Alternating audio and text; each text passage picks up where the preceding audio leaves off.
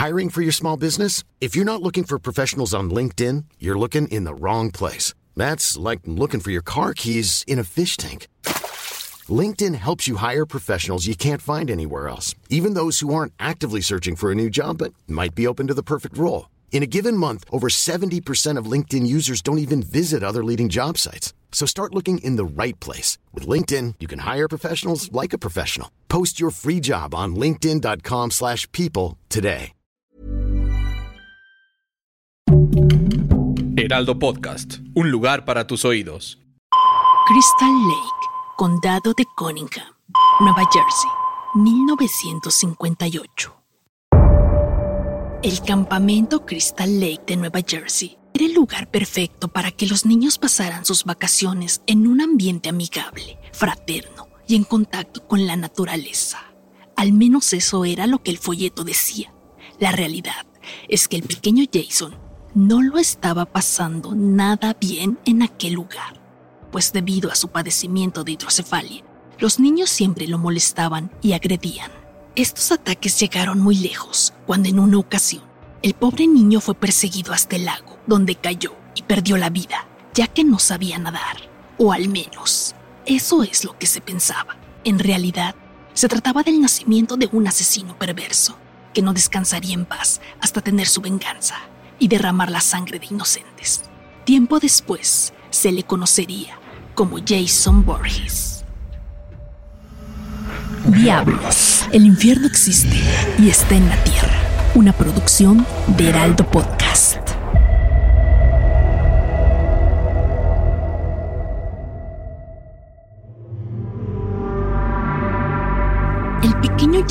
Borges nació un viernes 13 de 1946. Fue el hijo de Elías y Pamela Borges. Al primero nunca lo conoció debido a que murió a manos de su pareja, quien le disparó tres veces. Jason se desarrolló en un ambiente muy difícil, tanto por su familia disfuncional como por todas las críticas y bullying que los demás niños le hacían por culpa de su padecimiento, la hidrocefalia, misma que le hacía tener un aspecto diferente al de otros chicos. Al cumplir los 11 años, Jason fue inscrito a un campamento de verano llamado Crystal Lake, en donde, como ya mencionamos, el niño perdería la vida al caer en el lago y ahogarse. Este hecho haría que su madre, Pamela Borges, perdiera la cabeza por completo y decidiera tomar venganza contra los cuidadores del lugar, ya que mientras los niños atacaban a su hijo, ellos se encontraban en otra parte del campamento, teniendo relaciones sexuales. Barry Jackson y Claudette Hayes, los cuidadores en Crystal Lake, fueron las primeras víctimas de la madre de Jason.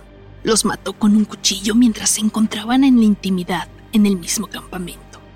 Pamela Borges logró escapar sin que nadie supiera que ella había sido la asesina. Desde entonces, aquel campamento sería conocido como el Campamento Sangriento y cerraría sus puertas indefinidamente. Para 1979, tras más de 20 años desde aquellos sucesos, el campamento Crystal Lake estaba listo para volver a abrir sus puertas. Esta vez, con un nuevo grupo de chicos encargados de remodelar y trabajar en el lugar. Ned, Jack, Bill, Mercy, Brenda y Alice, junto con el propietario, Steve Christie, se encargaron de volver a levantar Crystal Lake de entre los escombros, sin imaginar que esa sería su última morada. Pamela Borges regresaría a aquel lugar para volver a masacrar a todos los cuidadores con una especie de venganza eterna por lo que le hicieron a su hijo. Poco a poco fue asesinando a sangre fría a cada uno de los integrantes durante la noche, hasta que finalmente quedó solo Alice. Alice, completamente en shock, se resguardó en la cabaña principal hasta que vio un auto acercarse. Pensando que era alguien que podía ayudarla, corrió hacia él. Pero para su sorpresa, quien descendió del auto fue Pamela Borges, quien intentó acabar con la última sobreviviente. Completamente aterrada, Alice logró defenderse de los ataques y decapitó a Pamela. Completamente exhausta por la pelea y con temor a que no sea la única asesina, Alice sube a un bote en el lago y se adentra en él, quedándose completamente dormida. A la mañana siguiente es despertada por un sujeto deforme sale del lago y la ataca. Posteriormente, ella despierta en el hospital preguntando por Jason. Los oficiales de policía no entienden a qué se refiere, pues le informan que nadie quedó vivo en aquel lugar.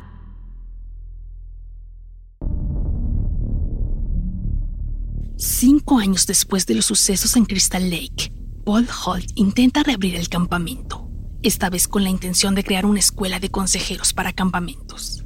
A dicho curso asisten Sandra, su novio Jeff, Scott, Terry, Mark, Vicky, Ted y la asistente de Paul, Ginny, así como muchos otros estudiantes. Durante la noche todos provean alrededor de la fogata sobre las matanzas que anteriormente habían ocurrido en el lugar. Además de contar la leyenda de Jason Borges, quien se supone que al fallecer ahogado en el lago, trajo una maldición a Crystal Lake.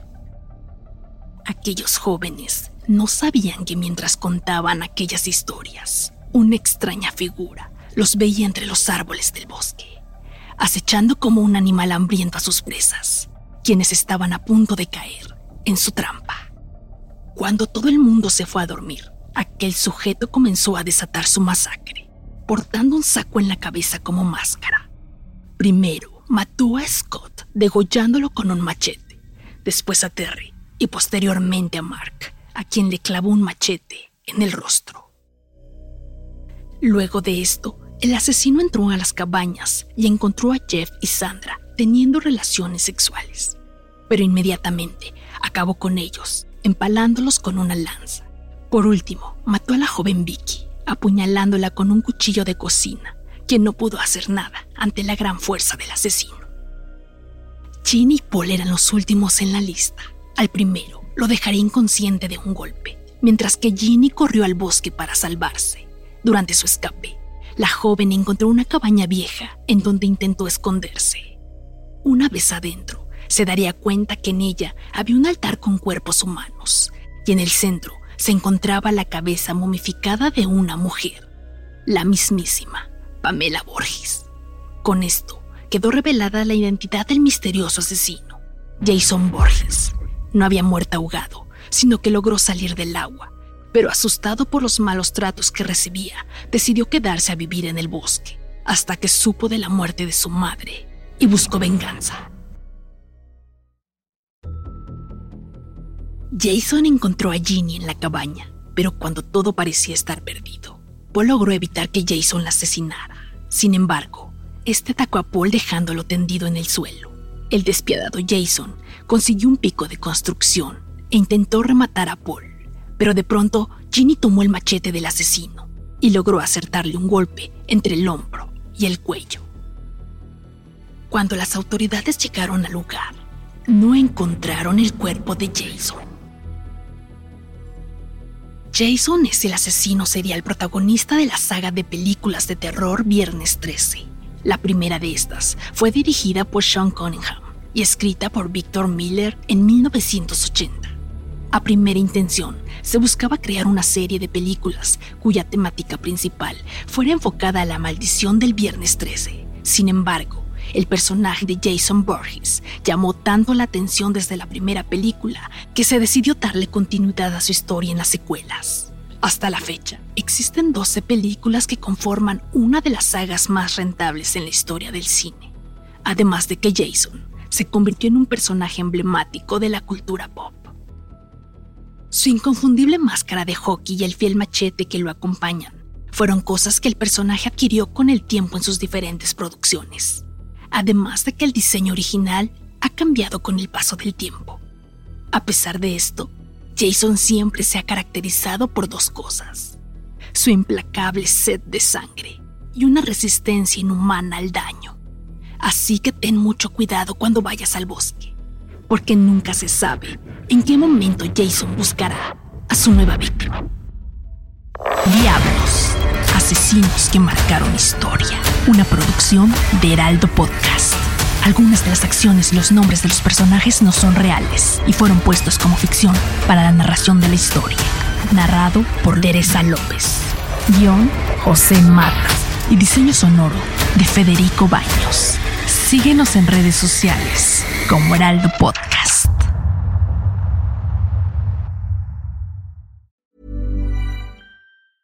Secret to summer ready skin is here. Osea's number one best selling Andaria algae body oil, clinically proven to instantly improve skin elasticity and transform dry skin to silky, soft, and unbelievably glowing. Its signature scent of freshly squeezed grapefruit, cypress, and mango mandarin transports you to sun kissed summer days. Get healthy, glowing skin for summer with clean vegan skincare from Osea. Get 10% off your first order site wide with code GLOW at OseaMalibu.com.